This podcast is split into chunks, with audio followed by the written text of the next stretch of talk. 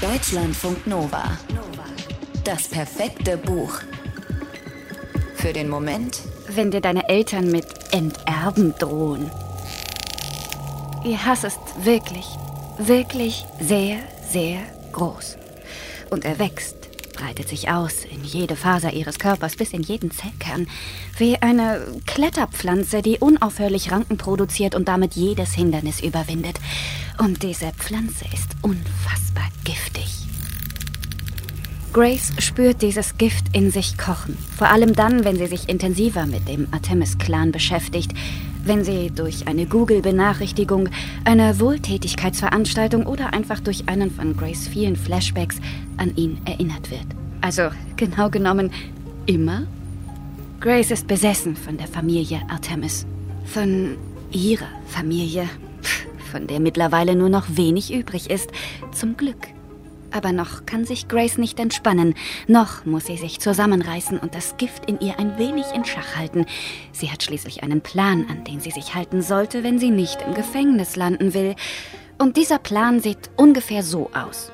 Erstens, die Familie töten. Zweitens, ein paar Millionen erben. Drittens, mit Jimmy zusammenkommen. Viertens, Haus, Urlaub, Freunde, Hund in veränderbarer Reihenfolge. Fünftens, ungestraft davonkommen. Grace, Grace, Grace. Da hast du dir aber viel vorgenommen. Und das mit Mitte 20. Nicht schlecht. Scheitern scheint für dich jedenfalls keine Option zu sein, wenn man deinen Zeilen Glauben schenken darf. Manche Dinge von der Liste laufen aber ganz eindeutig nicht so, wie du dir das gedacht hast. Also das mit dem Hund beispielsweise, bist du dir sicher? Du hast ja gar keine Erfahrung mit Hunden. Oder das mit Jimmy. Das geht schon ewig mit euch, seitdem ihr Kinder seid und ihr kommt nicht aus dem Knick.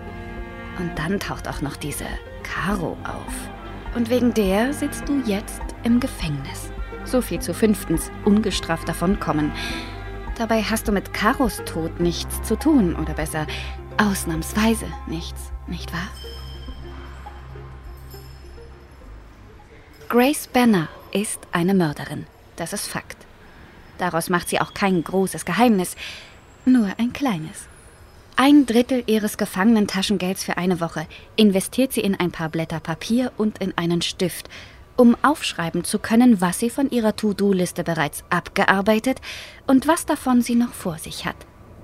How to Kill Your Family heißt das fulminante Romandebüt der britischen Autorin Bella Mackey, das von Grace erzählt. Genau genommen ist der Roman Grace Geständnis. 14 Monate Gefangenschaft sind eine lange Zeit. Noch dazu für eine Person, die sehr ungeduldig, sehr wütend und sehr menschenscheu ist.